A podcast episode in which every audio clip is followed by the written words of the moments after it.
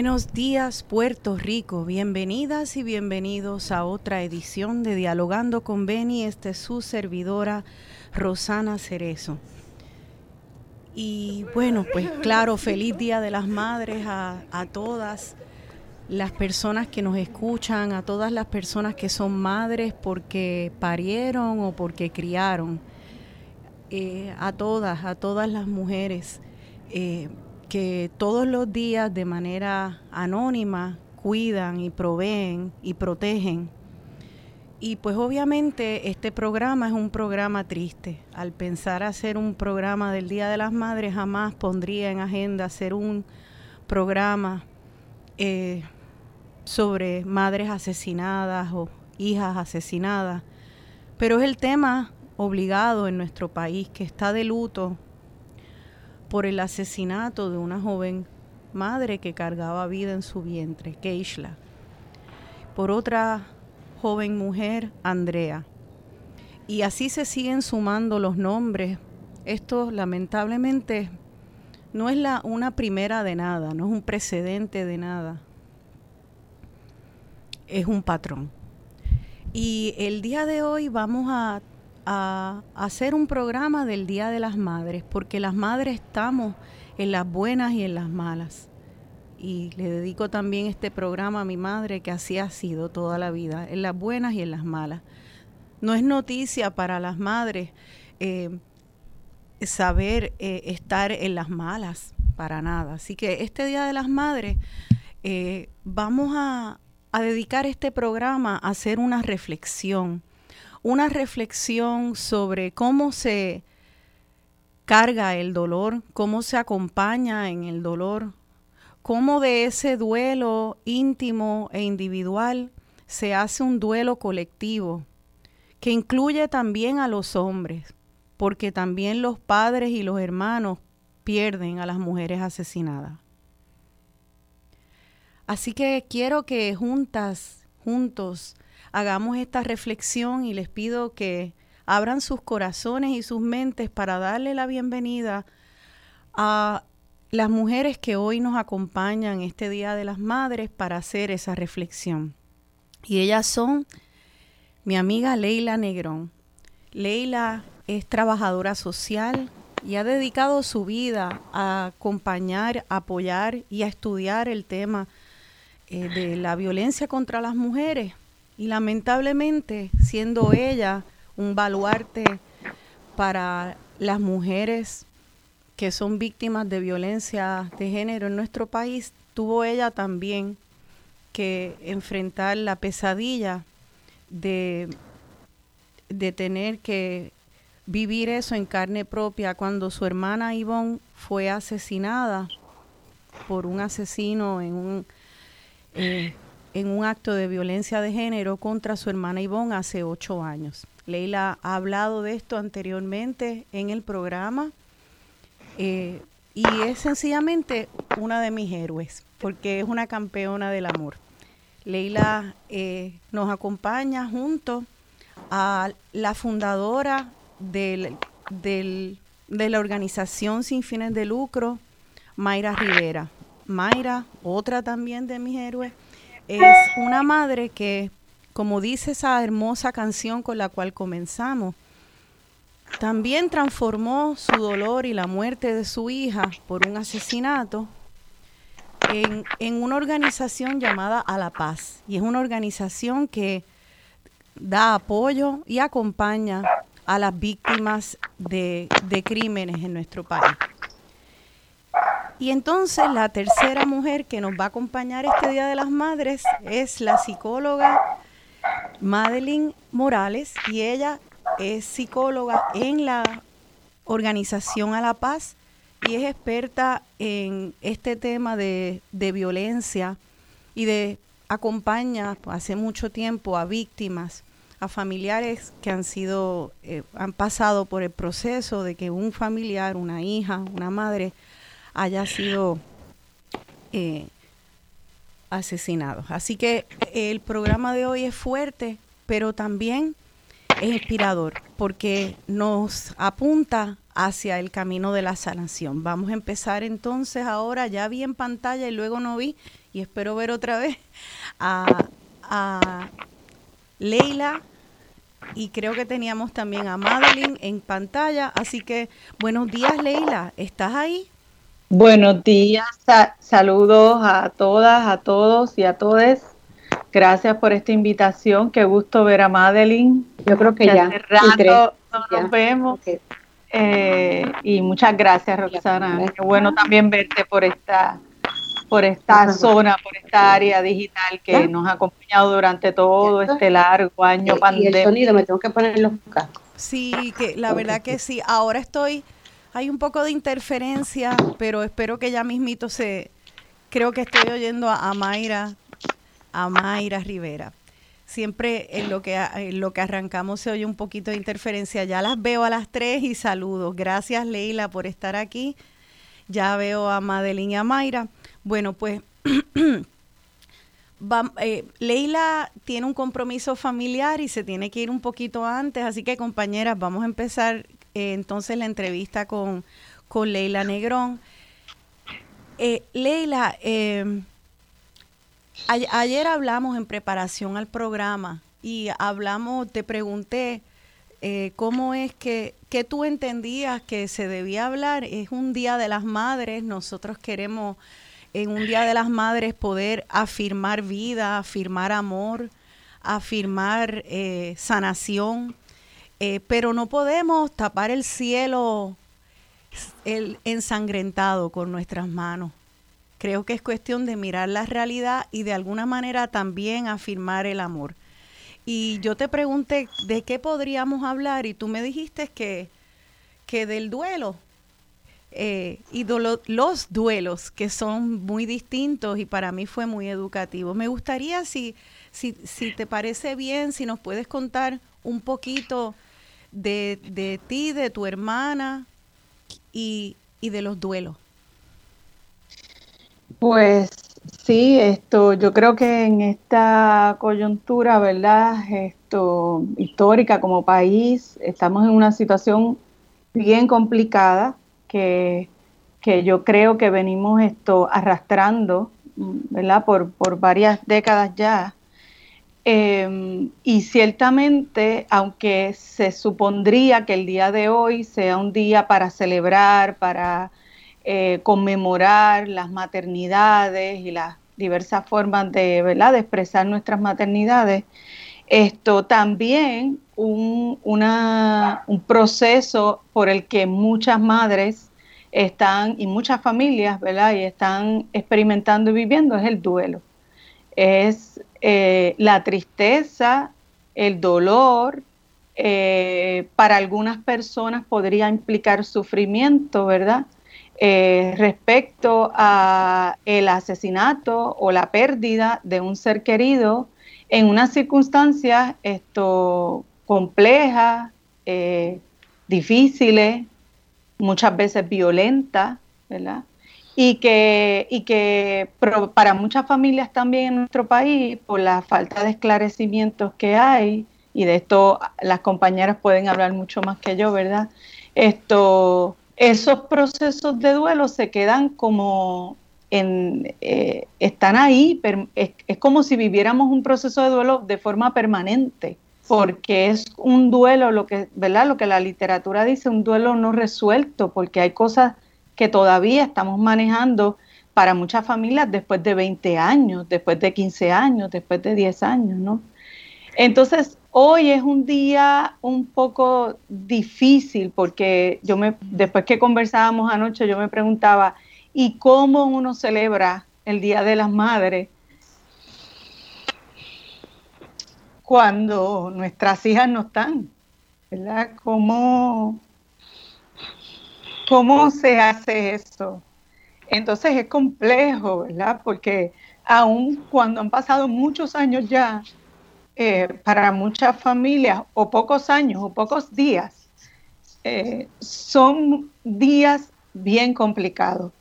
Y, yo sé que desde A La Paz siempre este tema se trabaja mucho, ¿verdad? Cómo enfrentar esos días conmemorativos y festivos. Esto, cuando estamos manejando todavía un proceso de duelo o cuando han pasado muchos años eh, y todavía la ausencia de esa persona duele, ¿verdad? Eh, lo que sí es importante eh, es que a pesar de ese dolor que se experimenta o esa tristeza, es posible enfrentarla, es posible sanar, es posible continuar, ya no igual, ya, pero sí es posible seguir. Entonces, eh, ese es parte del, eh, del, gran trabajo que organizaciones como A la Paz hacen, ¿no? Acompañarnos a los dolientes,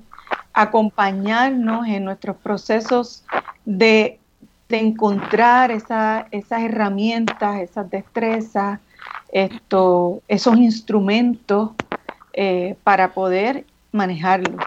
Esto. Y yo creo que en un día como hoy deberíamos también hablar sobre esto, ¿verdad? Que no solo sea una fecha para festejar y celebrar, porque también hay muchas familias y muchas madres eh, que a lo mejor no tienen suficientes motivos, ¿verdad?, para celebrar el día de hoy. Esto, y parte de lo que de lo que nos toca entender como sociedad y de lo que nos toca entender como familia es que hay muchas formas diversas de manejar el duelo y dentro de un mismo núcleo familiar hay muchas formas de experimentarlo, de sanarlo, de enfrentarlo. Eh, y a lo mejor en un, en un núcleo familiar pues hay gente muy contenta el día de hoy porque puede llevar un regalo, porque puede festejar que su mamá está ahí, que está viva, esto, pero para otros, otras familias no es así. Eh, invisibilizar eso, ¿verdad? Es seguir imponiendo una carga muy fuerte, muy dura, esto, sobre todo a las familias que están manejando duelo, ¿verdad? Como probablemente eh, eh, la, ¿verdad? No, no, quiero hablar por nadie, pero como probablemente debe estar manejando eh, la familia de Keishla, la familia de Andrea, ¿verdad? Hoy es un día complicado probablemente, o pudiera ser un día complicado para, para estas familias. Entonces me gustaría que, que podamos hablar, Leila, de de cómo es que, eh, de esas herramientas y cómo es que a pesar del dolor, tú estás aquí hablando. ¿Cómo, cómo se puede, cómo, cómo se puede llegar a eso? Porque eh, mi admiración para ti y yo creo que estamos viviendo también un duelo colectivo, que es lo que hablábamos ayer, y queremos como seres humanos buenos si nos tocó a la puerta la tragedia a nosotros o le tocó a una hermana, a una amiga, nos tocó como pueblo, tenemos que aprender a acompañar. Y yo creo que a veces hay unos silencios a las personas que no nos ha tocado, no sabemos abordo o no abordo el tema, cómo se habla. Eh, nos gustaría, porque ustedes son eh, mujeres sabias, que nos hablen de eso. ¿Cómo se acompaña? Pues yo siempre digo que aunque es un tema complicado de abordar, la forma más efectiva es preguntar, ¿verdad? Es preguntar y preguntar con claridad.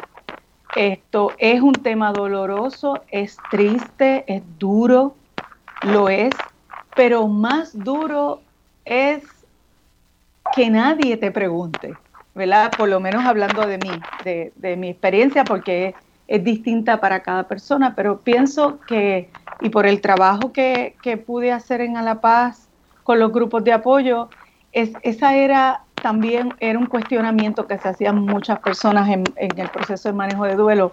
Es como que nadie me preguntan, es como que el tema está vetado, como, como si no pudiéramos hablar de esto, inclusive dentro del mismo núcleo familiar. Es como si el evento no, se hubiese, no hubiese ocurrido, no se hubiese dado. Entonces, yo creo que la, forma, la mejor forma es abordarlo directamente, preguntar, ¿cómo te puedo acompañar? ¿Verdad? ¿Cómo podemos hacer esto? Eh, y hay múltiples formas de acompañar. Se puede acompañar desde el silencio, se puede acompañar haciendo cosas concretas por las personas. Cuando estamos en un proceso activo de duelo, hay muchas tareas alrededor que se nos hacen complejas realizarla. Una cosa como tan básica como ir al colmado a comprar los alimentos que necesito. Eh, cosas esto que, uno podía hacer de manera fácil, rápida, eh, se ven afectadas, ¿verdad?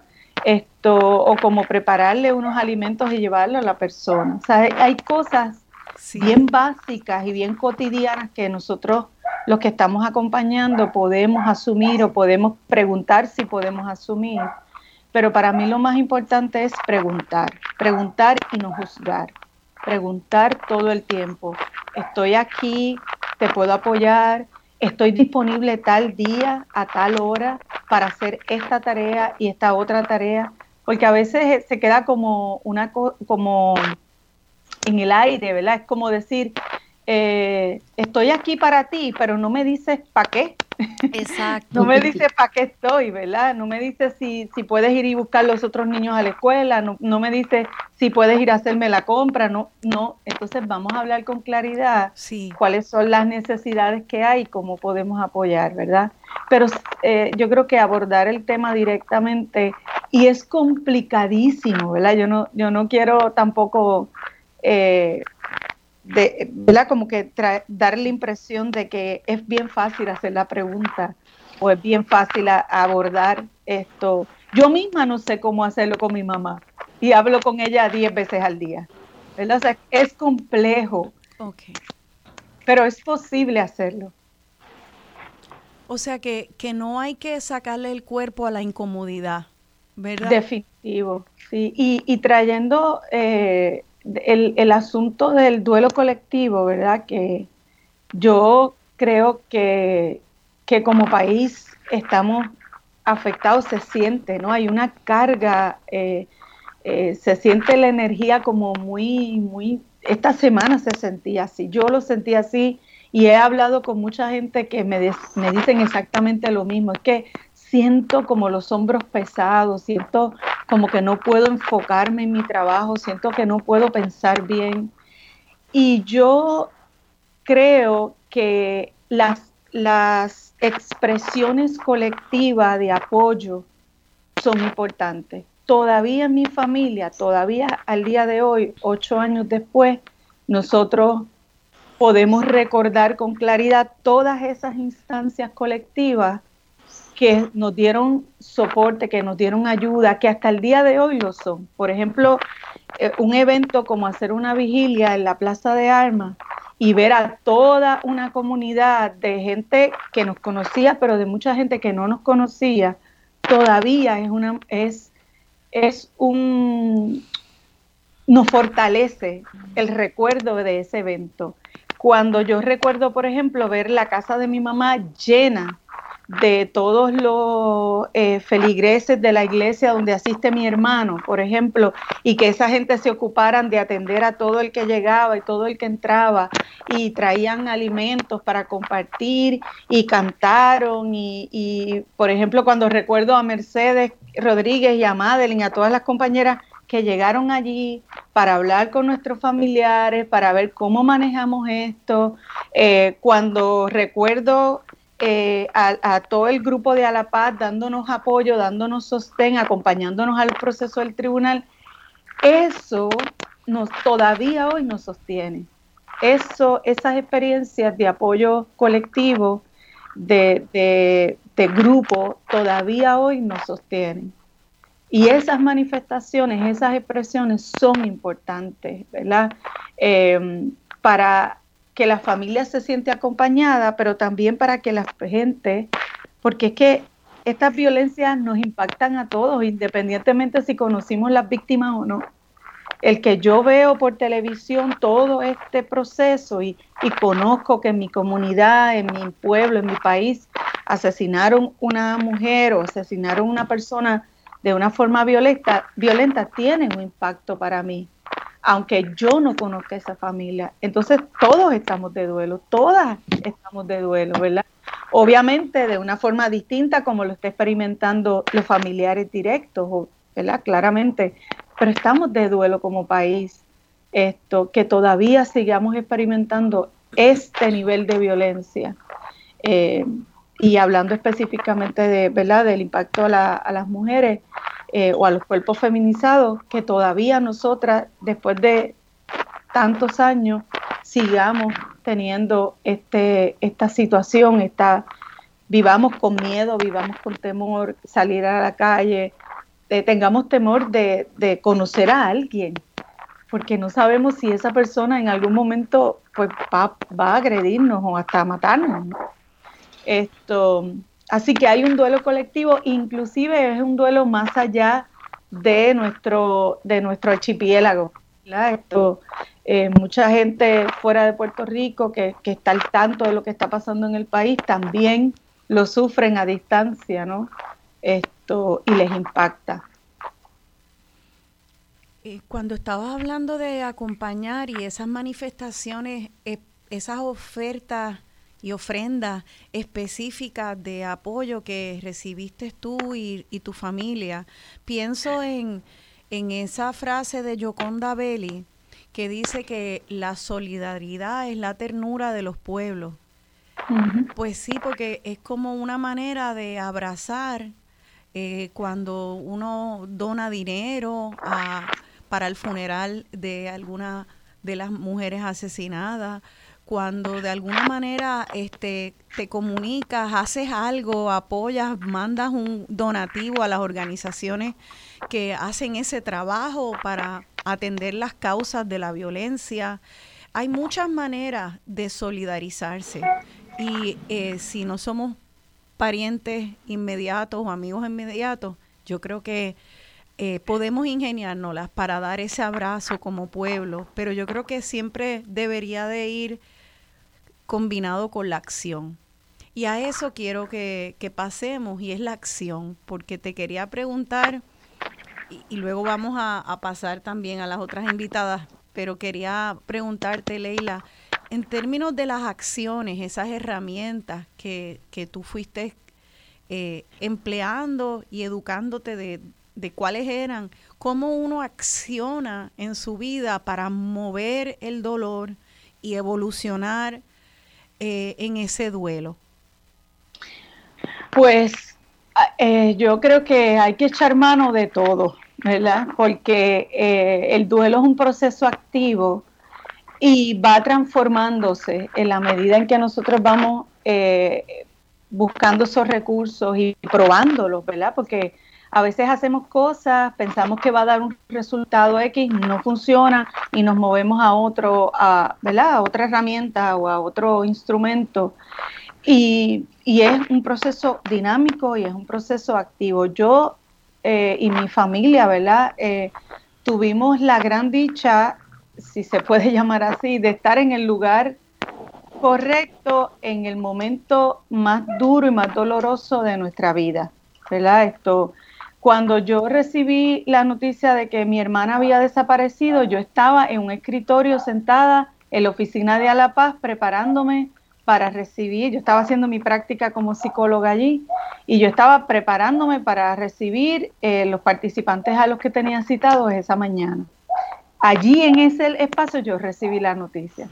Entonces, obviamente eso nos permitió como familia poder eh, tener accesible a la mano unos recursos, unos instrumentos que nos fueron acompañando durante todo el proceso y unos profesionales, ¿verdad?, que, que, nos, que nos fueron guiando en ese proceso. Entonces, em, inmediatamente, pues, hicimos uso de ellos, ¿verdad?, porque, se, porque se nos, los teníamos ahí disponibles. Pero a lo largo de, todo este tiempo, cada uno en casa, ¿verdad? Y no quiero hablar por nadie de mi casa porque eso es parte de lo que no debemos hacer, pero cada uno ha ido y cada una ha ido em, manejándolo, ¿verdad? De, de, de, formas diversas. Esto, y yo he echado mano de todo, yo he leído, he participado en los grupos de apoyo, he estado trabajando, eh, hice algún alto en algunas cosas, ¿verdad? Para, para también poder decidir si yo debía seguir haciendo este trabajo o no, sobre todo el trabajo con las mujeres víctimas de, violencia de género. Hice un alto esto en un momento particular, luego decidí que sí, que quería continuar con estos procesos. Em, he hecho yoga hasta cansarme, he escrito mucho, he leído mucho, ahora estoy haciendo cerámica, o sea, voy moviendo y encontrando en diversos espacios y en diversas herramientas e instrumentos un proceso de sanación, ¿verdad? Qué bien. Esto. Eh, Leila, nos tenemos que ir a la pausa, disculpa, pero vamos a continuar hablando porque quiero que eh, se integre también Mayra Rivera, y Madeline Morales y que hablemos de ese duelo y también cómo es que ese duelo se hace de manera colectiva, cómo es que un pueblo puede moverse en el duelo para evolucionar y accionar la sanación. Si me matan de Silvana Estrada, la canción de cómo si me matan, que me entierren y esa semilla se haga flor. Aquí estamos de vuelta dialogando con Benny y estamos hablando precisamente de eso, de cómo volver a vivir después de un acto violento. En esta violenta y turbulenta sociedad en la cual vivimos, que también es el país que amamos y el país que soñamos que sea un espacio de paz para todas las personas que en esta isla habitan. Y Pues estamos hablando de, de duelos y estábamos hablando con Leila Negrón y quisiera que ahora también se integren nuestras otras compañeras, Mayra Rivera, fundadora de A la Paz y también madre de Laura, eh, quien murió eh, a los 19 años, hace ya, eh, ya Mayra nos dirá, pero hace ya eh, como dos décadas, no, no, tú nos dirás, Mayra. Y también Madeline Morales, psicóloga, especialista en acompañar a las personas en este duelo. y hablábamos de también de cómo pasar del duelo individual e íntimo a ese duelo colectivo, tanto entre familia, amigos, y yo quiero que hablemos también de país, los paralelos. Así que, eh, Leila, no sé si se te quedó algo porque me sentí que tuve que, tuvimos que acelerar para la pausa. Eh, y estabas en, medio de un pensamiento. Antes de pasar con Mayra y con Madeline, ¿había algo que, quise, que quería terminar ese pensamiento?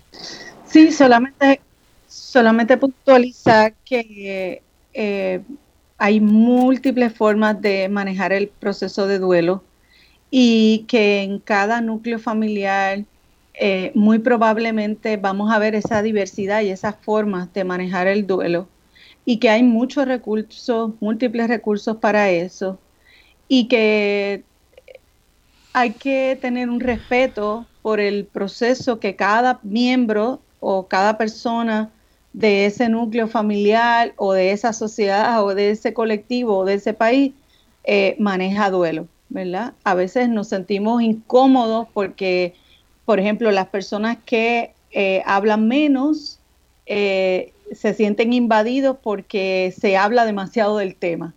Y hay personas que hablan mucho y necesitan poderlo procesar a través de la palabra, ¿no? Entonces, son maneras distintas, formas distintas y que cada una tienen que, que a, cada persona se le debe dar un espacio, ¿verdad? Dentro del el colectivo, del país, de la familia, para manejar el duelo como, como mejor le convenga o como mejor sea para la persona.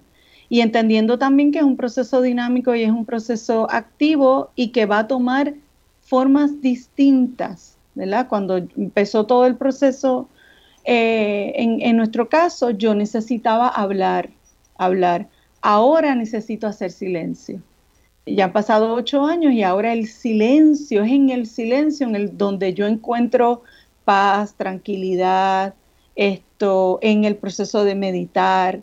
Ahí es donde yo encuentro mayor tranquilidad para mi ser.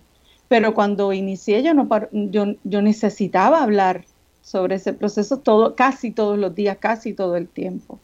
Entonces eso va a ir cambiando, va a ir moviéndose y que debemos tener la, apertura de, de acoger todas esas formas sin juzgarlas, sin juzgarlas, porque cada uno, cada una necesita un espacio para ese proceso. insisto que el, la, los procesos colectivos y los procesos de apoyo colectivo son vitales, son necesarios para que las familias se sientan apoyadas, para que se sientan esto, que no se invisibiliza también lo que están experimentando y lo que están sintiendo. Esos apoyos colectivos son, son necesarios. Qué importante y a mí me pareció eh, como muy el iluminador que tú dijeras que lo veo, que muchas veces decimos estoy para ti en lo que en lo que pueda ayudar y, y no somos específicas.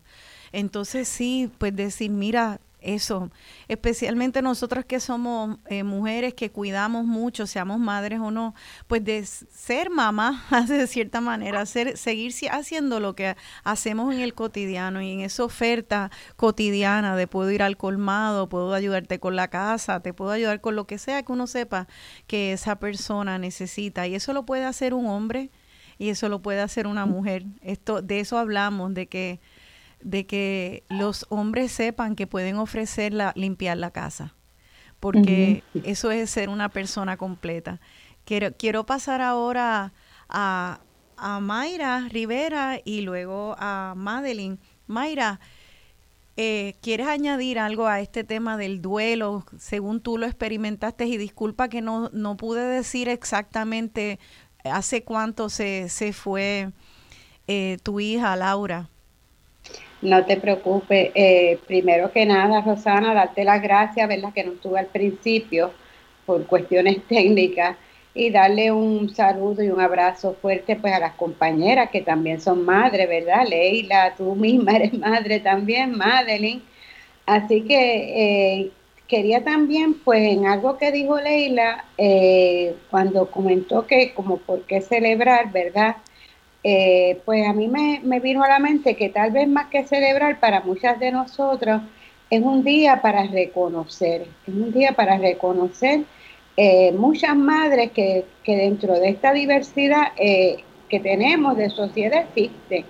Y no solamente estamos las madres que, hemos perdido hijos e hijas eh, por distintas causas que, y a distintos momentos, ¿verdad? Que, definitivamente hoy es un día que no, nos trastoca, no importa los años que hayan pasado, pero también hay otras madres que en un segundito quisiera mencionar, que son esas madres que yo digo de un valor increíble, de una fuerza increíble, esas madres especiales, que son las madres que tienen hijos de diversidad funcional. Y yo aquí pues le quiero rendir un reconocimiento bien grande a la doctora Lina Torres Rivera, una gran amiga que tiene un, niño, un hijo de Manuel, Manuel Alberto de 24 años, y es una madre pues que se encuentra también en una situación, ¿verdad? Especial porque son niños que, que no no van a ir a la tienda a comprar un regalo, no pueden a lo mejor ni dar un abrazo, eh, que ella lo cuide y lo atiende, además de hacer su trabajo, ¿verdad? Y con la, su esposo también, 24 horas al día, los 7 días de la semana y nunca hay un descanso. Y hay que reconocer esas madres también en este espacio diverso que tenemos de comunidad, que a veces no, nos acordamos de una, pero nos olvidamos de otra. Pues mira, Laura, tuve que sacar la cuenta porque yo no suelo llevar el tiempo marcado y tuve que hacer la cuenta yo misma y Laura va a cumplir 24 años de, fallecida o asesinada eh, el mes próximo, el 22 de junio del mes próximo. Eh, y pues es un caso que nunca se esclareció, así que eh, como otras madres, ¿verdad? Que también estamos en esa situación eh, yo también tuve que buscar herramientas y precisamente una de las herramientas que, busqué pues fue hacer, hacer esta organización porque no existía y, necesitaba lo que dijo Leila, hablar y necesitaba no solo hablar, necesitaba hablar con madres que me entendieran, necesitaba hablar con madres que hubieran pasado por el mismo proceso que yo.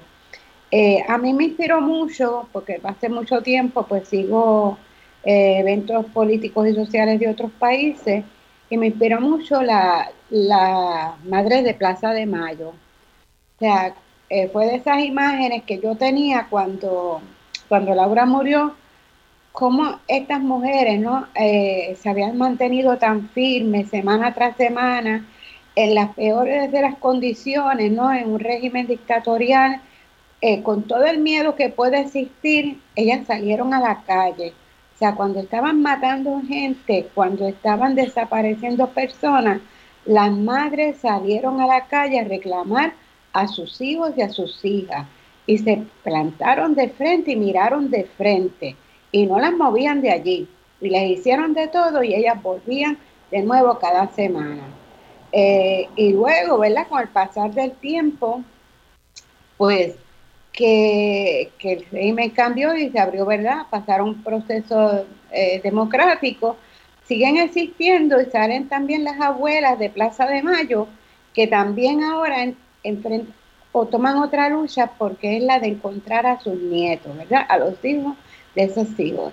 Y dentro de ese proceso de dolor hicieron cosas bien importantes y una de ellas fue crear el Banco Nacional de ADN, para que aun cuando ellas falten, eh, como ha pasado ya que algunas han muerto, esté ese ADN ahí de ellas y sus familiares para que si algún joven o alguna joven o alguna persona se siente, ¿verdad?, que, que a lo mejor no es de esta familia y que fue uno de los, de los bebés arrebatados y, y, dados en adopción, ¿verdad? Sin que la, sin el, eh, de, la, de los jóvenes que habían arrestado, pues puedan encontrar a su familia biológica. Y aún ella no estando, que ese joven o esa joven pueda encontrar su identidad. Y, y, ese amor ha trascendido, ¿no? Décadas y ha trascendido generación de madres, abuelas, y, y se convirtió en, desde un dolor en algo positivo. También tuve el, el, ejemplo de Sonia Señeriz, que fue una madre en Puerto Rico que perdió un hijo por, por un conductor ebrio y Sonia construyó una organización también para ayudar a las madres y, y hacer que se aprobara legislación y medidas para corregir eso. Y todo eso pues me dio un norte a seguir, aparte de manejar mi dolor y tener el acompañamiento de otras madres que desde el primer día del grupo de apoyo que nos conocimos al día de hoy seguimos ese enlace, seguimos siendo hermanas, estamos hermanadas, pues tuve unos modelos que, me ayudaron a que, a que esto no se podía quedar ahí, sino que tenía que, evolucionar, tenía que hacer algo, tenía que moverse a la, a la acción. Y, era algo que quería comentar en cuanto al duelo, ¿verdad? yo estuve buscando una cita que usó mucho, eh, del psiquiatra Manuel Trujillo que dice, las secuelas de delitos violentos pueden compararse a círculos concéntricos que se forman cuando se arroja una piedra un estanque. Visto así, el impacto del delito trasciende a la víctima misma y afecta también a sus familiares y allegados y hasta a los miembros de la comunidad. Y ese círculo concéntrico, yo he visto que en estos días para mí, pues le hemos, se ha ampliado, ¿no? Se amplió a toda la comunidad de Puerto Rico y quizás hasta la comunidad internacional, como dijo Leila, porque los medios, ¿verdad? Nos, nos, incluyeron ahí en este proceso, nos fuimos partícipes y fuimos tocados por el proceso. O sea, fueron una, estas ondas esta vez se expandieron más de lo que usualmente se queda en la comunidad inmediata se volvió una comunidad aún mayor. Eh, también con Leila, ¿verdad? Coincido en las diferencias del duelo y, la importancia del acompañamiento, pero de la misma manera, pues también eh, hay experiencias, ¿verdad? Que quizás la parte de, eh, ya de los medios, de la, de la visualización, pues hay personas que son más privadas y, y sí el acompañamiento presencial, pero a lo mejor esa parte, pues no, y eso también hay que entenderlo y respetarlo. A mí por lo menos cuando Laura murió, una cosa que yo no quería era las cámaras de televisión ni nada, el reportaje. Yo di unas instrucciones claras a mis amigos y compañeros que estaban allí, incluso se escogieron unas personas como de guardianes para que la prensa no entrara, ¿verdad? Y sé que es su trabajo, pero en ese momento para mí era importante, eh, yo no quería la unas imágenes de Laura que perduraran para siempre eh, en el tiempo, ¿no? Y se siguieran repitiendo en noticiarios, en otros momentos, o sea, que ese pietaje se quedara ahí para repetición continua.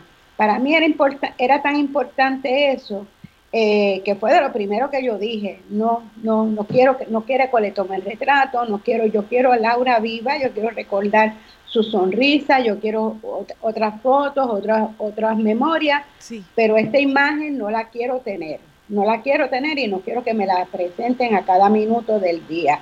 Y eso, pues, hay personas que piensan distinto, hay que respetar todo eso. Claro.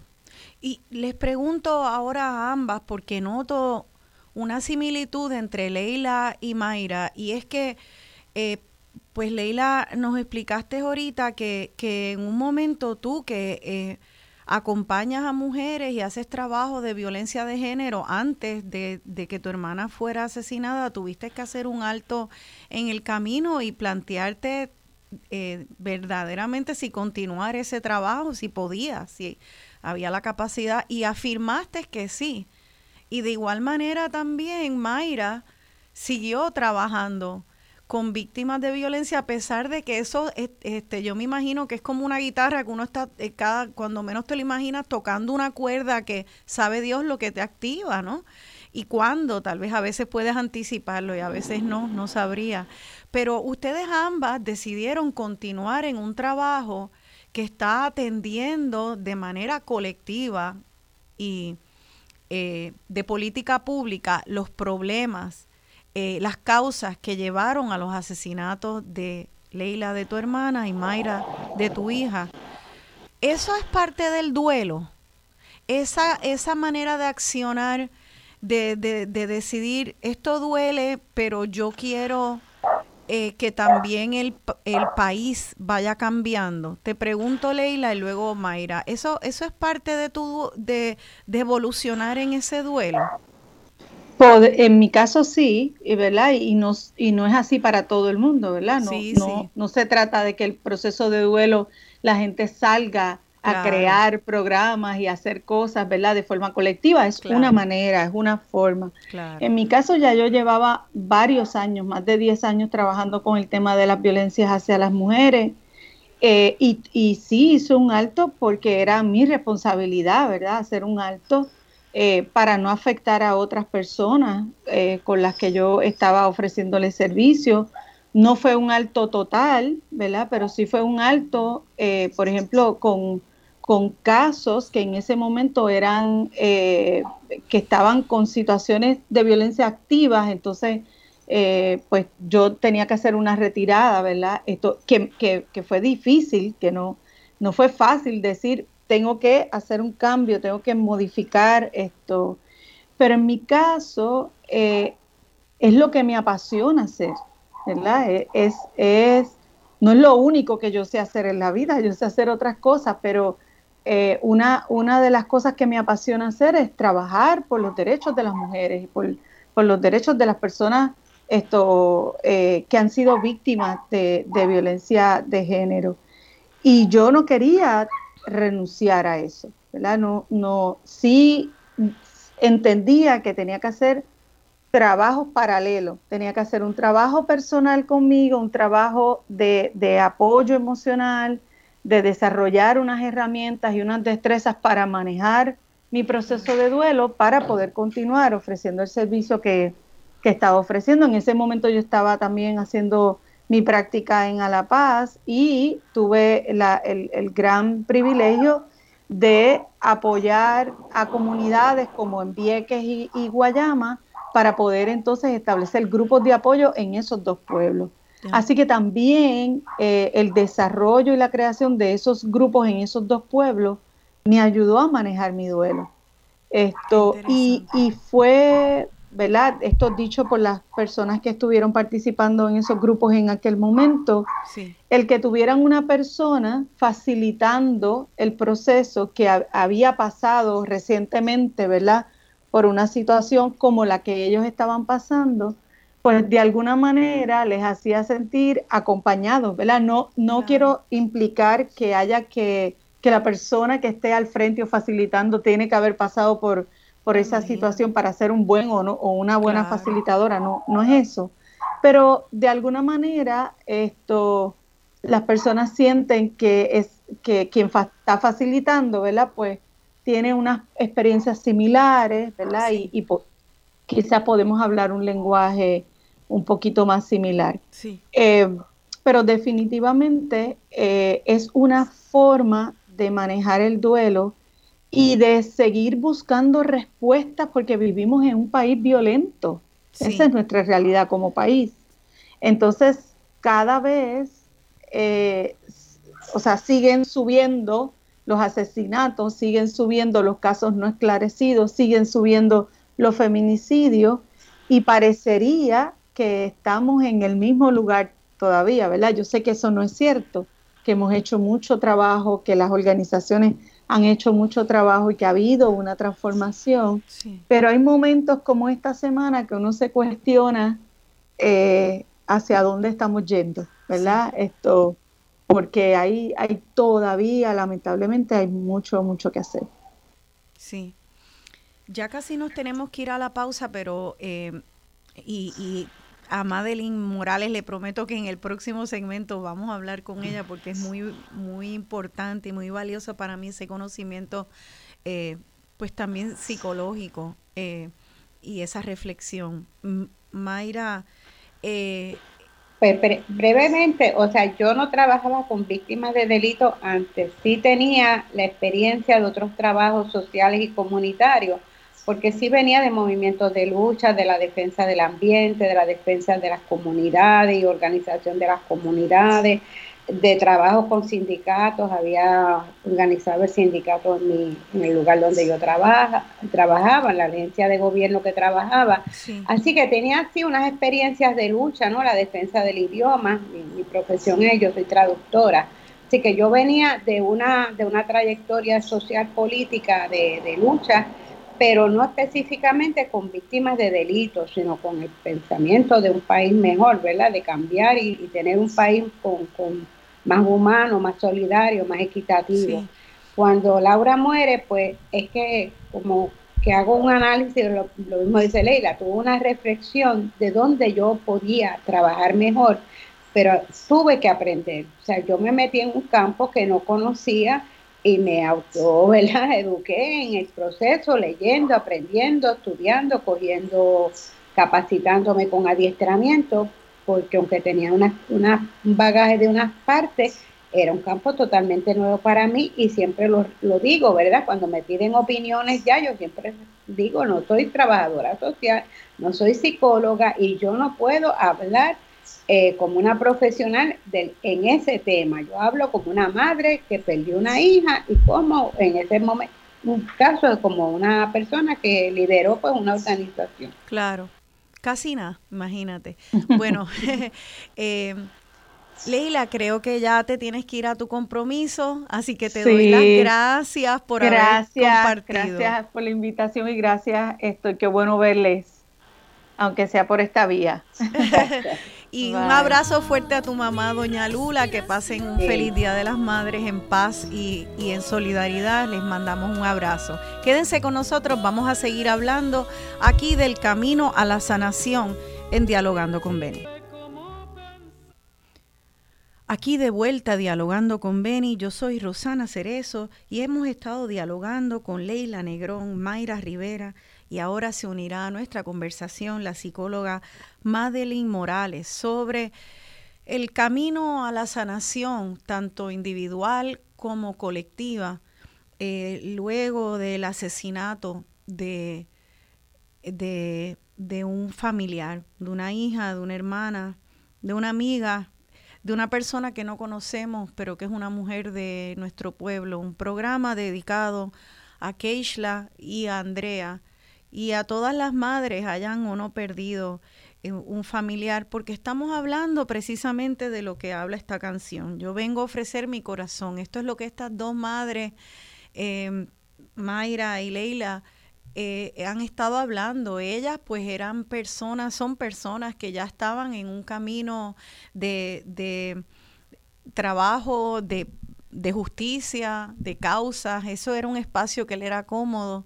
Eh, y, en ese espacio se siguieron desarrollando para poder hacer esta, esta tarea que dice la canción, cambiar esta nuestra casa. Quiero que continuemos hablando de este proceso, eh, cómo es que sanamos como, como individuos, como familias, como comunidad y como país. Vamos a darle ahora entrada a la psicóloga Madeline Morales. Ella es la psicóloga, una de las psicólogas que acompaña a familias que han sido víctimas de, crimen eh, en nuestro país, en la organización A la Paz. Bueno, Madeline, gracias por esperar, gracias por escuchar pacientemente y gracias por recomendar esa canción en la voz de la entrañable Mercedes Sosa. Bienvenida. Gracias, gracias por la invitación. Un abrazo, Mayra, y obviamente para Leila, que ya no, ¿verdad? Ya no está, pero en este momento, pero el abrazo va de todas formas. Y felicidades y buen día a todos los que nos están escuchando. Bueno, vamos a ver. Eh, estas dos grandes mujeres, ¿verdad? Que son parte de mi círculo de vida y han sido maestras para mí en mi caminar como psicóloga. Eh, porque vamos a hablar sobre el proceso de sanación y nosotros los psicólogos en Alapaz acompañamos, ¿verdad? Yo siempre le doy las gracias a las participantes y a los participantes por darme el permiso de caminar con ellos su proceso. Y en este proceso de sanación yo creo que en, en ambos discursos, tanto en el de Leila como en el de Mayra, han salido dos conceptos, dos palabras muy importantes, el respeto y el no juzgar. Dentro de este proceso de sanación, el respeto y el no juzgar lo voy ahora a focalizar desde la propia persona. Es muy importante, ¿verdad? Eh, se trae también del colectivo, pero para que el colectivo sea parte de este proceso, la propia persona tiene que aprender a respetar su proceso, su proceso y a no juzgarse en ese camino de sanación. No hay paso uno, paso dos, paso tres dentro del proceso de duelo, ¿verdad? Y esto lo convierte en un proceso complejo.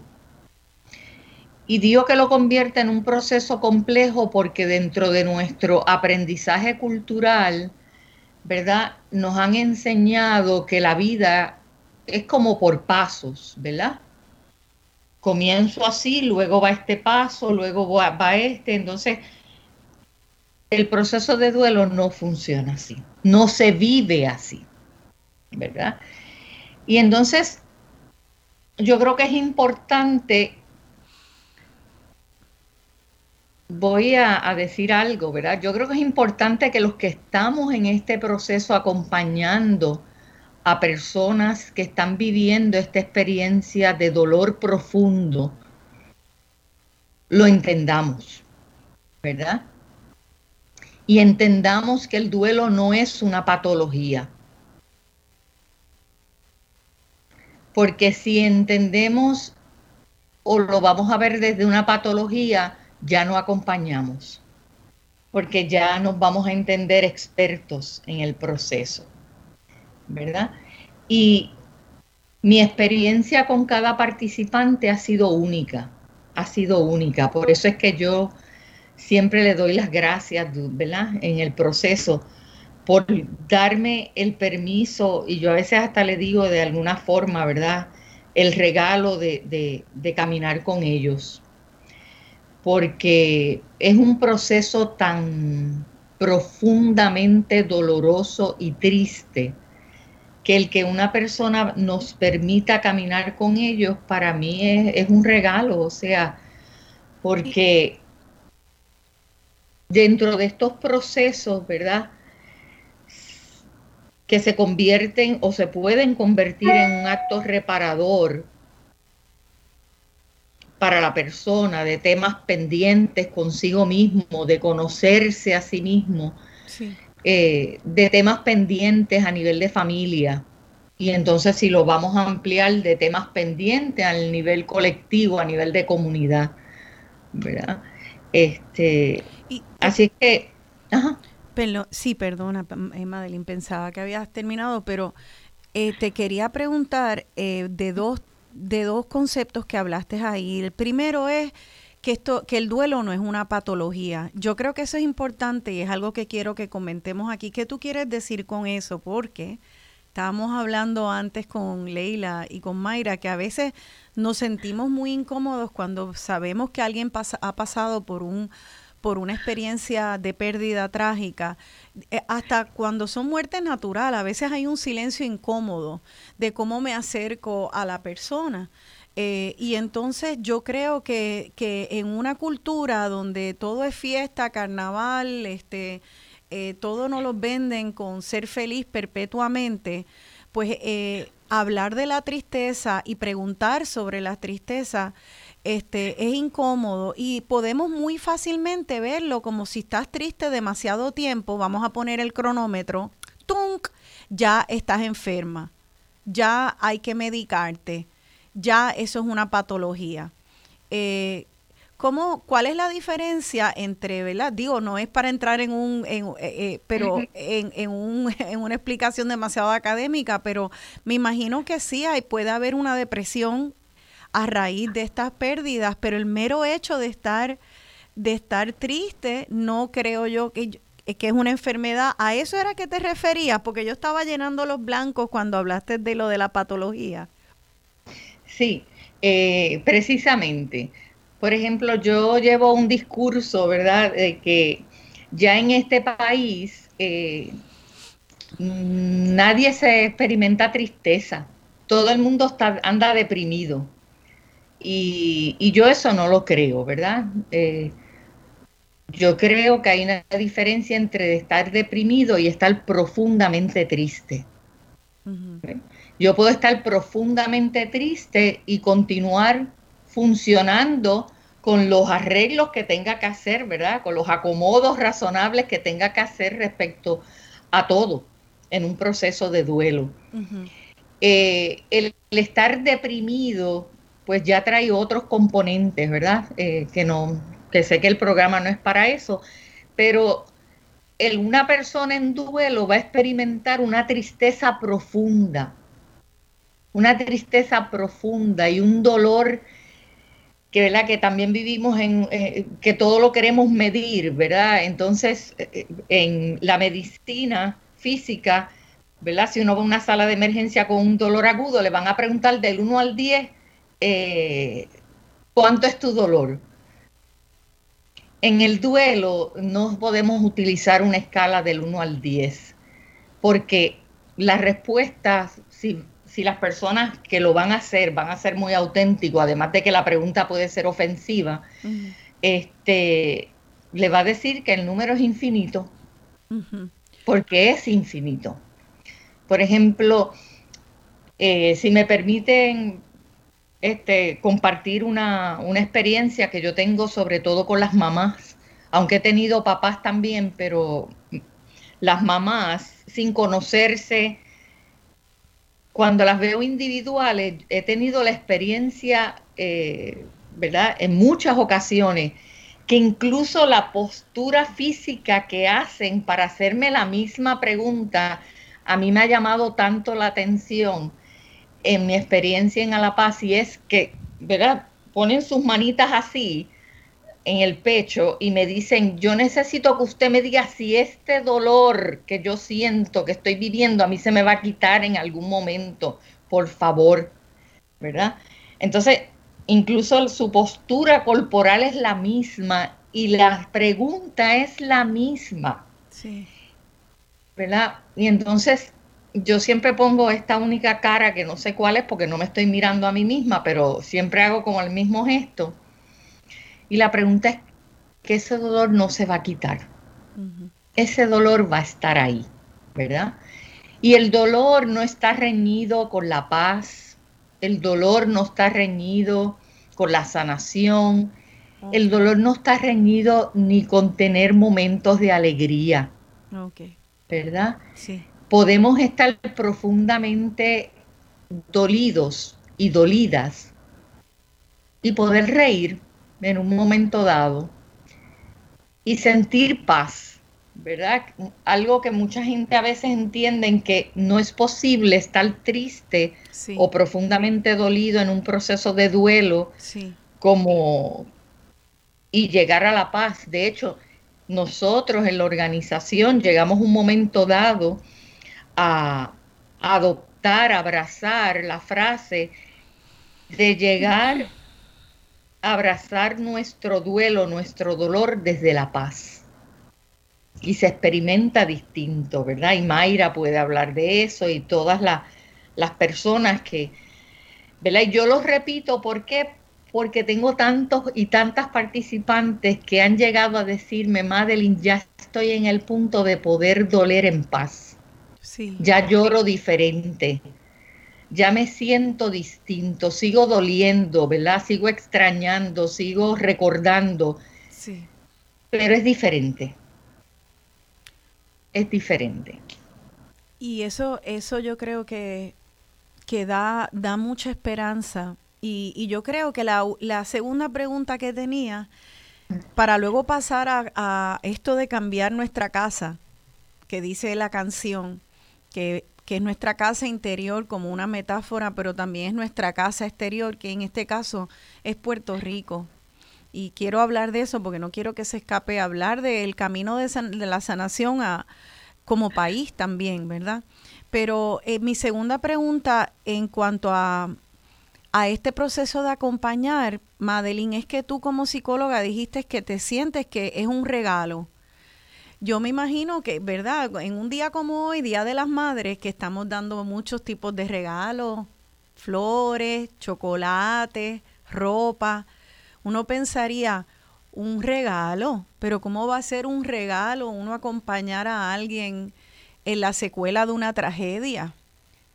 Eh, y estos son la, este, este, este espacio tan complejo que es la humanidad, que es el corazón de los seres humanos, donde puede convivir, eh, como tú acabas de muy bien explicar, eh, un dolor con la paz y sentimientos que creemos que son contradictorios o que no pueden habitar uno o el otro, como si no pudiera llover cuando el día está soleado. Y sabemos que sí, eh, que esto es complejo. ¿Cómo es que entonces eh, pasa que tú puedas sentir después de tanto dolor y acompañar en tanto dolor que eso es un regalo, Madeline? Bueno, yo lo veo desde un regalo, primero porque ese, esa persona, ¿verdad? Este, me, me permite tener y participar de ese espacio vital, de, ese momento tan, tan único, ¿verdad? Con esa persona. Eh, y entonces lo veo desde un regalo, ¿verdad? Y, quisiera ampliar el regalo en el aspecto de que cuando uno acompaña, cuando uno decide hacerse presente en este proceso, en este camino reparador y de sanación de esa persona, eh, aun cuando la misma persona no lo vea y no lo esté contemplando de que es un proceso reparador ni de sanación, ¿verdad? Por eso eh, al inicio comentaba del respeto y de no juzgar. Cada uno va caminando como puede caminar, si es que camina. Sí. Porque hay gente que le cuesta mucho comenzar a caminar, ¿verdad? Eh, en estos procesos hay gente que puede tardar años y hay gente que se le va a ir la vida, ¿verdad? Este, no todo el mundo va a llegar a donde llegó, donde ha llegado Leila, donde ha llegado Mayra, ¿verdad? Y, y todo eso hay que respetarlo y hay que valorarlo. Así es que dentro de este caminar y dentro de este regalo, para mí hay una palabra bien bien importante, además del respeto y el no juzgar, y es la, el ser delicado dentro de este proceso, ¿verdad? El, saber escuchar. Sí. El saber escuchar desde la delicadeza, desde el no juicio, desde no, no plantearme patrones de que esta persona ya por este tiempo que lleva debe estar en esta fase, en este punto, ¿verdad? Y todos los años que yo llevo en A La Paz, eh, me han ido moviendo a, a, la frase, ¿verdad? O al comentario, a la reflexión realmente que voy a, a compartir. Y es que no podemos, o no debemos, no es que no podamos, no debemos tratar de de trabajar asuntos complejos de manera simple. El duelo es complejo, muy complejo. Entonces, no debemos trabajarlo desde una visión simple. Claro. Porque los seres humanos no somos tan simples, somos complejos, ¿verdad? Y a veces yo, yo me siento cuando escucho, cuando ve a otras personas que quieren abordar el duelo de una manera demasiado simplista, de que ya es tiempo, de pasa la página, este, mira el tiempo en el calendario y mira cómo esta persona está. El alma, el corazón no tiene calendario. No tiene calendario. Pues Por eso es que digo que es complejo. Claro, y, yo creo que ahí, ahí yo me atrevo a, a proponer que el regalo está en, en correr el velo y crecernos en esa complejidad y aprender uno de los otros en esa complejidad y poder apoyarnos. Y yo creo que en la medida que podamos crecer, educarnos en esa complejidad, podemos crecer como seres humanos y, que, y crecer como pueblo. Y quisiera entonces pasar al otro tema porque nos quedan minutos de este segmento y es cómo es que entonces eh, también hay un duelo colectivo y estamos oyéndolo, ¿verdad? La reacción eh, a, a, toda la cobertura mediática del asesinato de Keishla y de Andrea Cristina. Y oímos pues desde rabia, eh, pena profunda, venganza, perdón, de todo tipo de, de sentimientos que también se ven en un duelo eh, los distintos duelos individuales, pero esto ya como país. Y yo lo que quisiera es que empecemos a hablar de cómo ese duelo, eh, Mayra, puede hacer un duelo como el de país que, que, que también nos, nos convoque a nosotros y a nosotras las que estamos afuera a no solamente quedarnos en esas primeras etapas de la reacción inicial, para que no se repita, para que se vayan bajando las causas que llevan a tener que arrojarnos a un duelo tan doloroso, para que vayan bajando los asesinatos, para que no se repitan. Yo creo que ayer tú me decías, Mayra, que tú estabas escuchando que, que se estaba hablando con la cobertura de, de, la, del asesinato de Keishla como que era la primera vez que se, que se veían ciertos fenómenos. Y sin embargo, como que primera vez, si, si esto este, lo vienen pasando las madres y los padres hace, hace tanto tiempo en nuestro país. ¿Nos puedes hablar un poquito de eso, de ese, de cómo se mueve el duelo colectivo a una acción sanadora a nivel de país? Ay, disculpa, Mayra, está apagado tu micrófono, sí. Sí, que lo, pague para, por los ruidos externos. Pues mira, sí, yo, yo creo que ah, hay unas cosas eh, básicas que tenemos que entender, ¿verdad? Y que están y existen también desde hace mucho tiempo cuando queremos hablar de hacia dónde debemos o queremos dirigir este país. Eh, y para mí es bien importante eh, que a la violencia y al odio nos respondamos con más violencia y con más odio. Eh, a mí me abruma eh, cuando el discurso como es de odio, de juzgar, por qué bueno que Madrid trae lo de no juzgar, la, las culpas, las críticas, incluso de funcionarios, ¿verdad? Entonces, hay un marco ya que existe, ¿verdad? En que pudiéramos aplicar en todos los países y es la Declaración Universal de los Derechos Humanos. Y yo pues traje la frase específica, ¿verdad? Para no equivocarme, que dice, todos los seres humanos nacen libres e iguales en dignidad y derechos, y dotados como están de razón y conciencia, deben comportarse fraternalmente los unos con los otros. Y, ese concepto de, de la dignidad humana la recoge también nuestra constitución, que todos los funcionarios electos juran cumplir cuando ocupan un, un cargo, ¿verdad?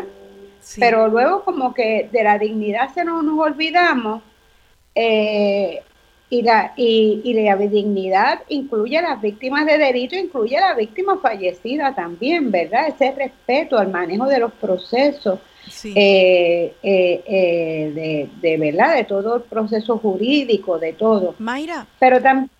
Y disculpa que te, que te interrumpa, pero es que quiero abordar eso con calma en el próximo segmento y ya nos tenemos que ir a la pausa. Así que dejamos eso sobre la mesa y es como entonces pasamos de ese duelo, ese momento inicial donde sentimos rabia, a hacer algo, hacer algo para que esto no se vuelva a repetir, porque esta no es la primera vez y no se puede quedar en las salas de nuestras casas diciendo qué terrible muerte a verdejo. Esto es más complicado que eso. Así que vamos a escuchar, vamos a escuchar a las personas que han dedicado su vida a ver cómo podemos apoyar como país. Quédense con nosotros, estamos hablando del camino a la sanación, aquí en Dialogando con Beni. Yo vengo a ofrecer mi corazón como un documento inalterable. Yo vengo a ofrecer mi corazón y uniré las puntas de un mismo lazo y me iré tranquila, me iré despacio te daré todo y me darás algo algo que me alivie un poco más cuando no haya nadie cerca o lejos.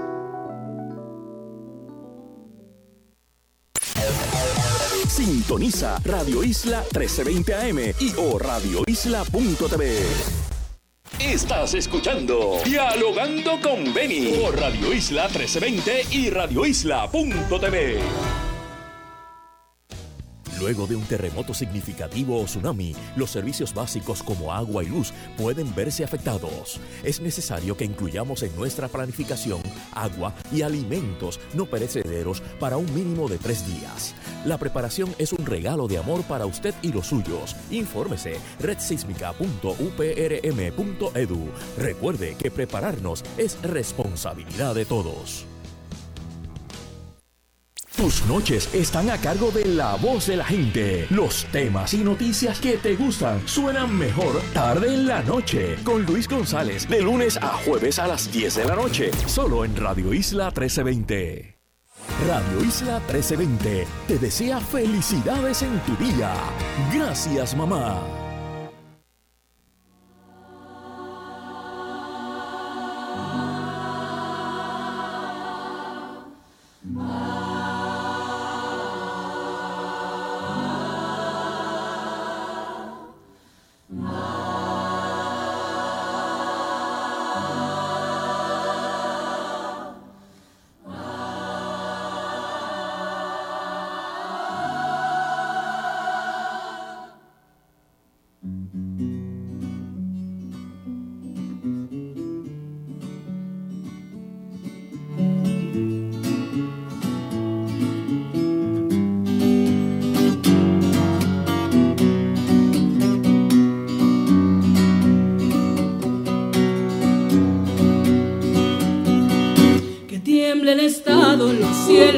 Calles, que tienen los jueces y los judiciales. Hoy a las mujeres nos quitan la calma, nos sembraron miedo, nos crecieron alas. A cada minuto de cada semana nos roban amigas, nos matan hermanas, destrozan sus cuerpos, los desaparecen. No olvides sus nombres, por favor, señor presidente las compas marchando en reforma, por todas las morras peleando en Sonora, por las comandantas luchando por Chiapas, por todas las madres buscando en Tijuana. Cantamos sin miedo, pedimos justicia, gritamos por cada desaparecida. Que resuene fuerte, nos queremos vivas, que caiga con fuerza el feminicida. Todo lo incendio, yo todo lo rompo. Si un día algún fulano te apaga los ojos, ya nada me calla, ya todo me sobra. Si tocan a una, respondemos todas. Soy Claudia, soy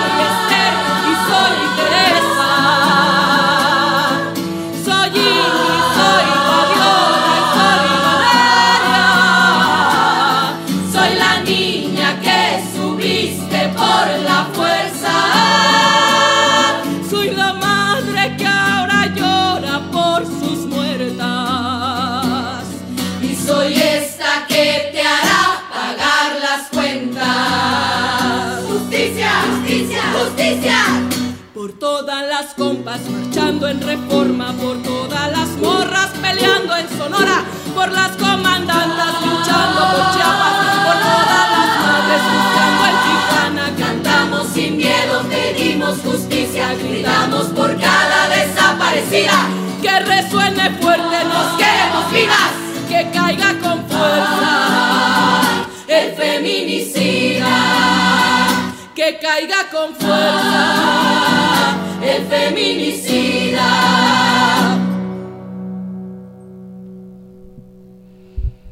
Y retiemble en sus centros la tierra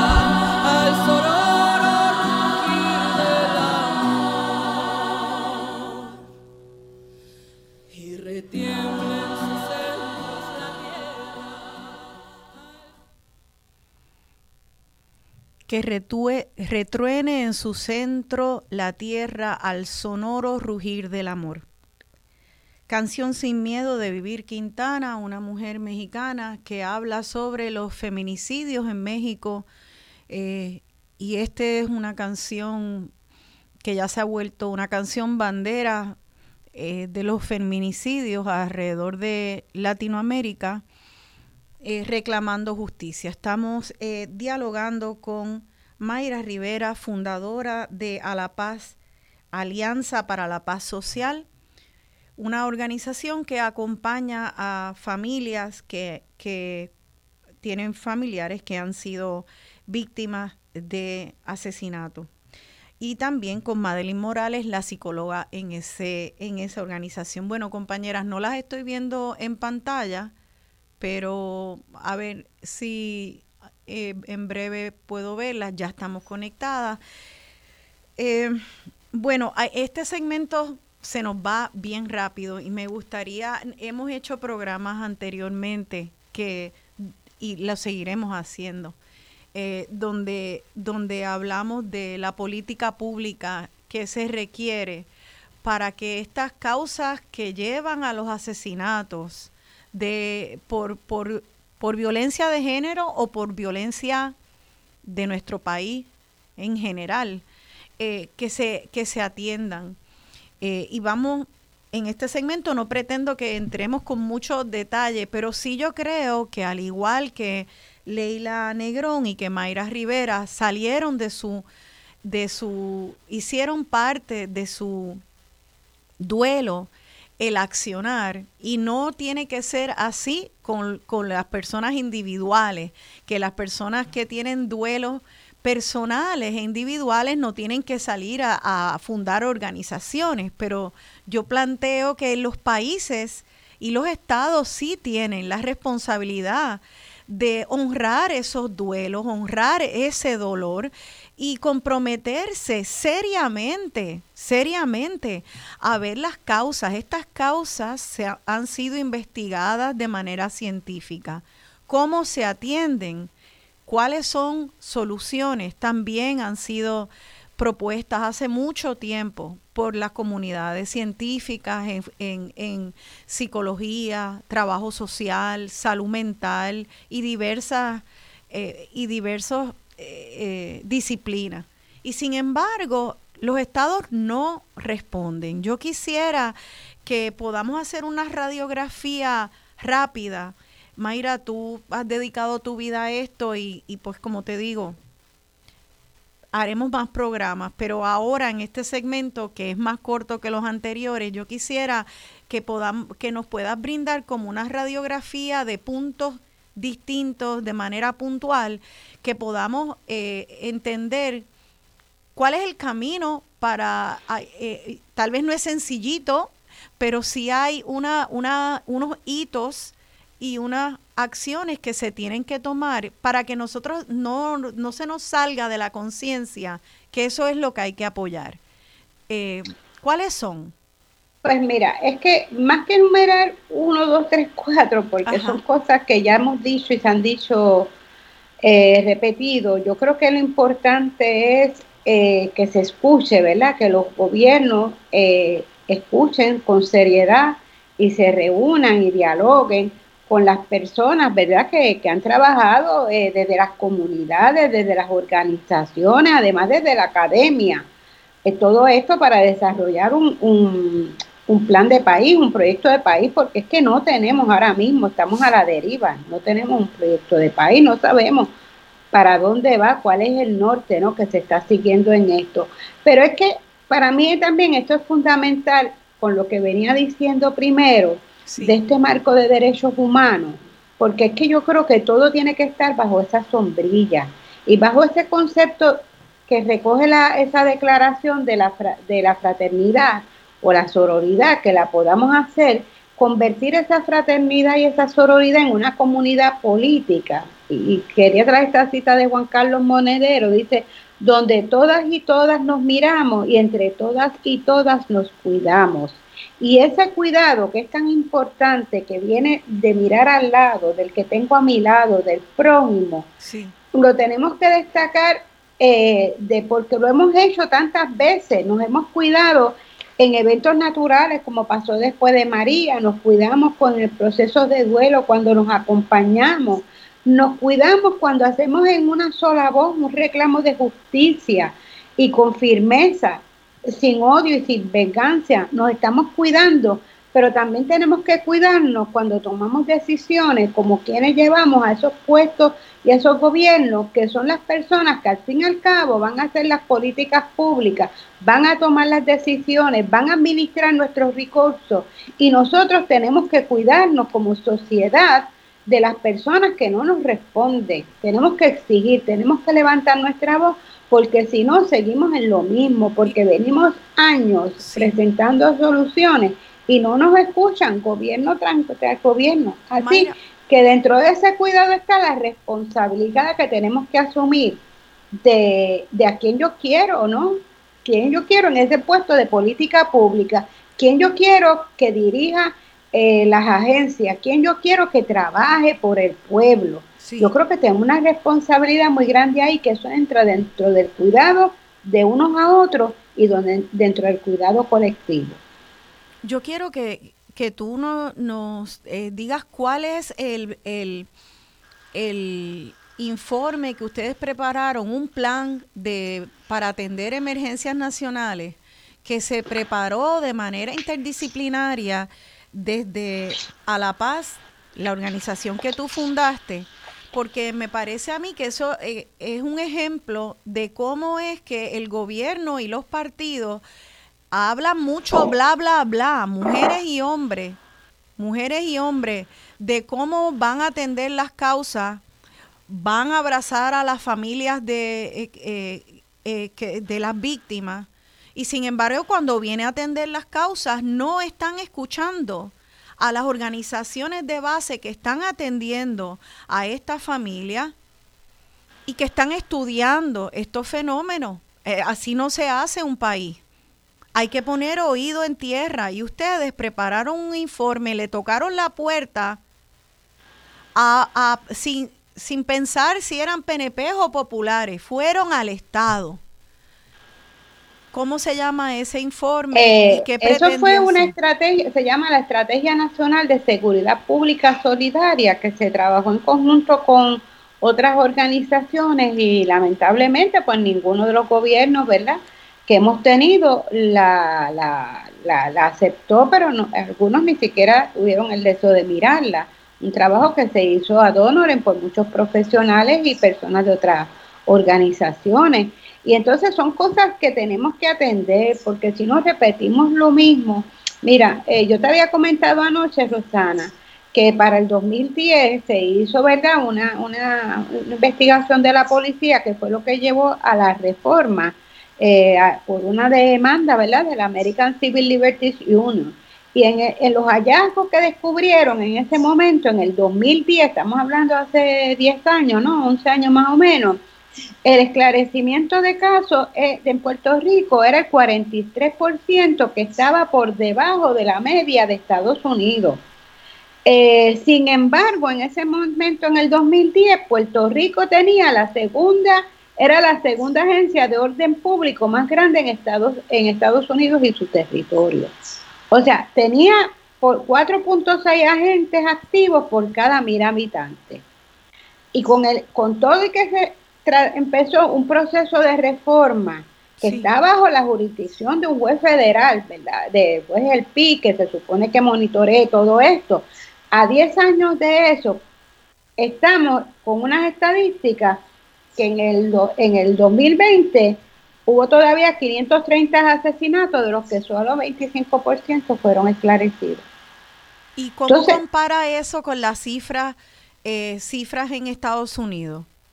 No, allá mucho el esclarecimiento es mucho más alto, mucho mucho más de un 100%. Pues eso es Pero estamos hablando de que entonces haya recursos de agentes. Obviamente faltaban otros recursos, entre las cosas que señala el informe, que uno de los recursos más grandes que faltaba era la supervisión, que nosotros lo seguimos notando todavía hoy día, cuando llevamos un caso y es que nadie sabe, ¿no? Como dónde está, qué pasó, el jefe no sabe qué hace la gente, la gente se lo, han pasado a día de mano a 10 agentes y como que nadie puede dar una información completa de qué está.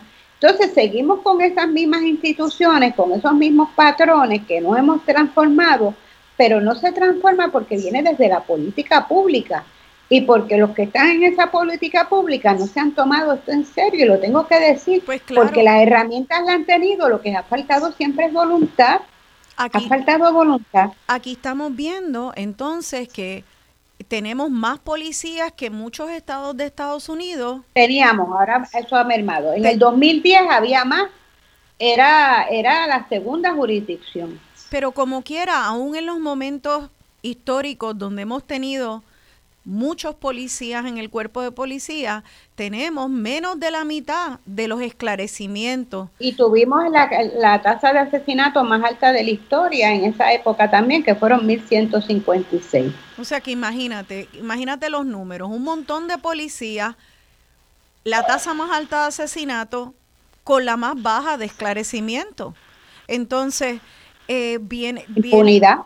Y eso, eso que, en qué resulta. Yo quisiera que hagamos, yo quiero hacer esta conexión ahora entre lo individual, lo personalísimo y la política pública. La mujer que nos está hablando ahora, Mayra Rivera, perdió a su hija Laura a los 19 años que fue asesinada en un acto de violencia. Esta mujer que ustedes están escuchando funda una organización. Esa organización recluta a profesionales de salud pública, trabajo social y otros. Se junta con otras organizaciones, crean una estrategia nacional de seguridad pública donde proponen soluciones basadas en evidencia científica. Ponen horas de horas de horas de reuniones. Lo presentan al gobierno de gratis, gente, de gratis hablando de todo tipo de aspectos de la seguridad pública, para hacer esto humano, para... Y, y llega a donde populares y donde PNP, unos ni le escuchan, ni le abren la puerta, le dicen, no te preocupes, tenemos nuestro propio plan, sin consultar a los que están ahí sufriendo y estudiando y acompañando. Y otros le escucha, dice que van a hacer algo y después no hacen nada. Esto es un cinismo. Y quiero que sepan que esta misma mujer que les está hablando, al día de hoy no se ha esclarecido el caso del asesinato de su hija Laura, para que veamos esa conexión tan íntima. Ella no está hablando como una burócrata, ella está hablando como una madre que perdió su hija la violencia, que se le va la vida en que el gobierno haga algo y que se ha volcado en, en, en convocar para crear una estrategia nacional de seguridad pública y este pueblo que somos tan solidarios que nos importa tanto, ni escuchan, ni miran, ni miran lo que esta madre junto con este gran equipo de, de mujeres y hombres boricuas han plasmado en esta Estrategia Nacional de Seguridad Pública. Eso está ahí, eso está ahí y tiene estudios en cuanto a todos los aspectos. Vamos a ver a quién ahora le da la gana de tocarle la puerta a Mayra Rivera y a La Paz para ver si ese duelo, esto es en serio. Porque si bien el duelo personal no tiene que llevar a una organización, eh, eh, a una organización social, el duelo colectivo sí tiene que llevar de la reflexión a la acción en la política pública, porque si no es una hipocresía, si no es una hipocresía. Y la, el esclarecimiento, yo les pregunto ahora, el esclarecimiento de, de los crímenes en Puerto Rico, que está tan y tan bajo, esa cifra, ¿tiene algo que ver con el duelo? Con el cierre del proceso de duelo, porque si tiene algo que ver, esto es terrible. Yo no sé si eso es algo, Mayra, que uno lo, suelta y, te resigna o si es algo que, te, que, es necesario para poder eh, cerrar no, pero Voy a dejar que Madeline conteste eso. Voy a dejar que Claro, gracias, Madeline. Bien. Esa parte es bien importante. Sabemos que para poder cerrar, ¿verdad?, procesos, esclarecer el caso y que se haga eh, un debido proceso de justicia es necesario. Y en Alapaz tenemos múltiples experiencias en personas que una vez se comienza el proceso, ¿verdad?, judicial, cómo eso altera el proceso personal de manejo de duelo y de sanación de esa persona. Mucho más si ese caso queda sin esclarecer, ¿verdad? Eh, que ni se toca, ni, ni, no se ve ni la intención tan siquiera, ¿verdad? Por más este, acción que se trate de hacer.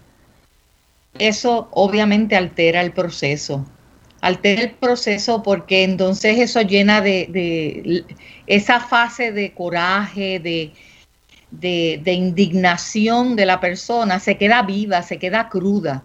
Entonces trabajar eso, ¿verdad? Eh, eh, a nivel terapéutico es bien complejo, es bien difícil, porque la terapia no está para justificar lo que no es justificable, ¿verdad?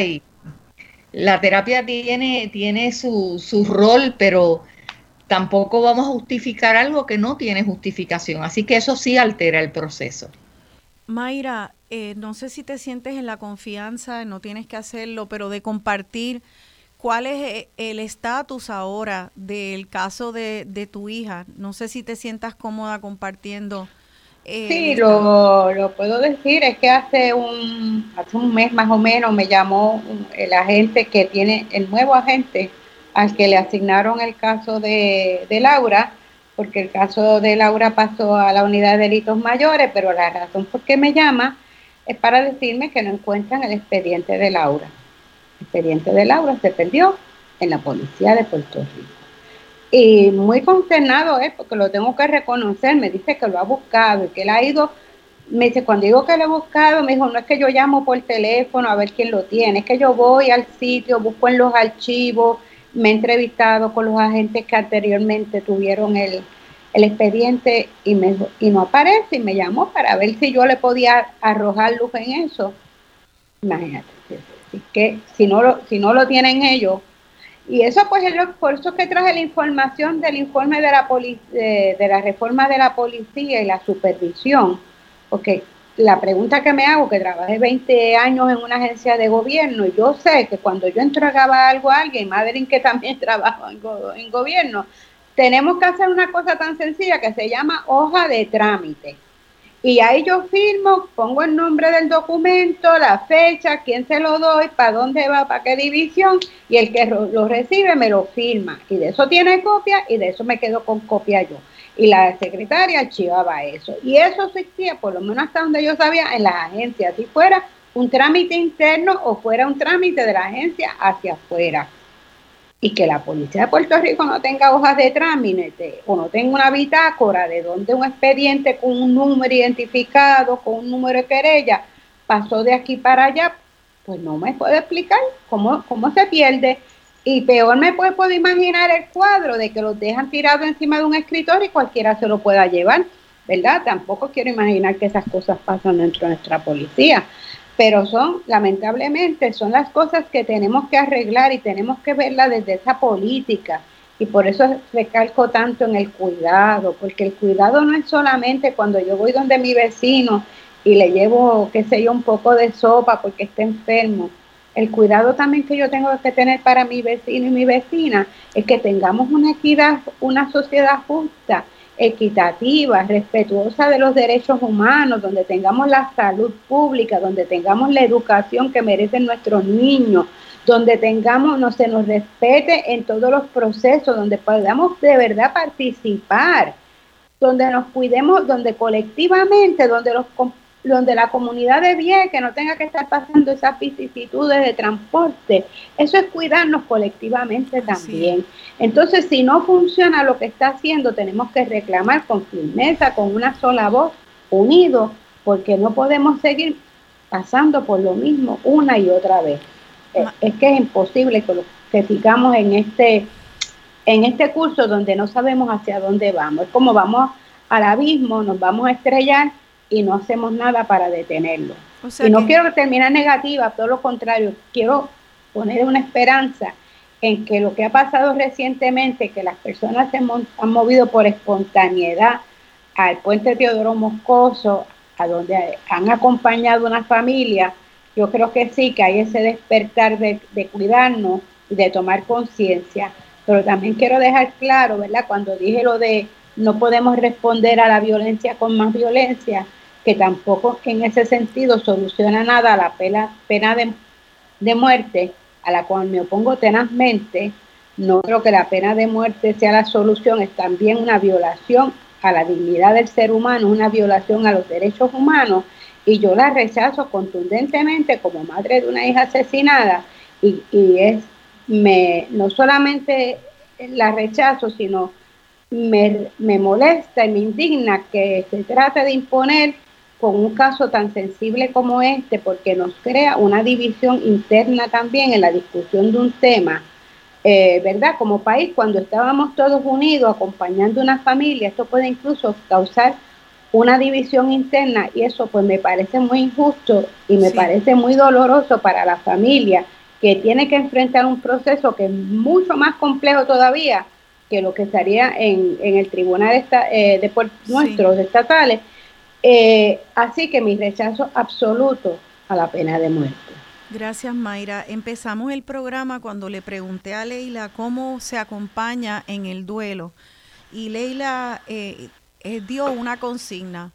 Pregunten, pregunten qué es lo que es necesario para esa persona. Y hay muchas maneras y muchas necesidades diversas.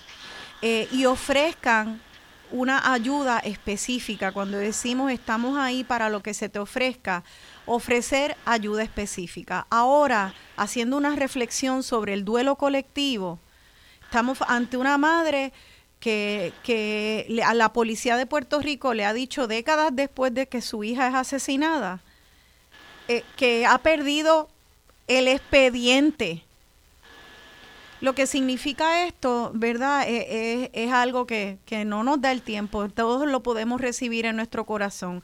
Vamos a ofrecer específicamente, específicamente compañía en el duelo colectivo. Vamos a ofrecer eh, soluciones y ser parte de la solución. Vayan a La Paz, vayan a las páginas de, de todas las, las organizaciones que acompañan a mujeres de violencia de género o que atienden de mil maneras, hay muchas, la que usted se sienta cómoda y cómodo. Y, vamos a acompañar ofreciendo nuestras acciones y nuestros hombros. Le doy las gracias a Madeline Morales y a Mayra Rivera por su trabajo y a todas las mujeres y hombres que trabajan por un Puerto Rico más justo. Se despide de ustedes esta su servidora Rosana Cerezo deseándole un feliz Día de las Madres y soñando con un país de más paz. Justicia, justicia, justicia. Por todas las compas marchando en reforma, por todas las morras peleando en Sonora, por las comandantas luchando por Chiapas, por todas las madres buscando en Tijuana. Cantamos sin miedo, pedimos justicia, gritamos por cada desaparecida. Que resuene fuerte chegar.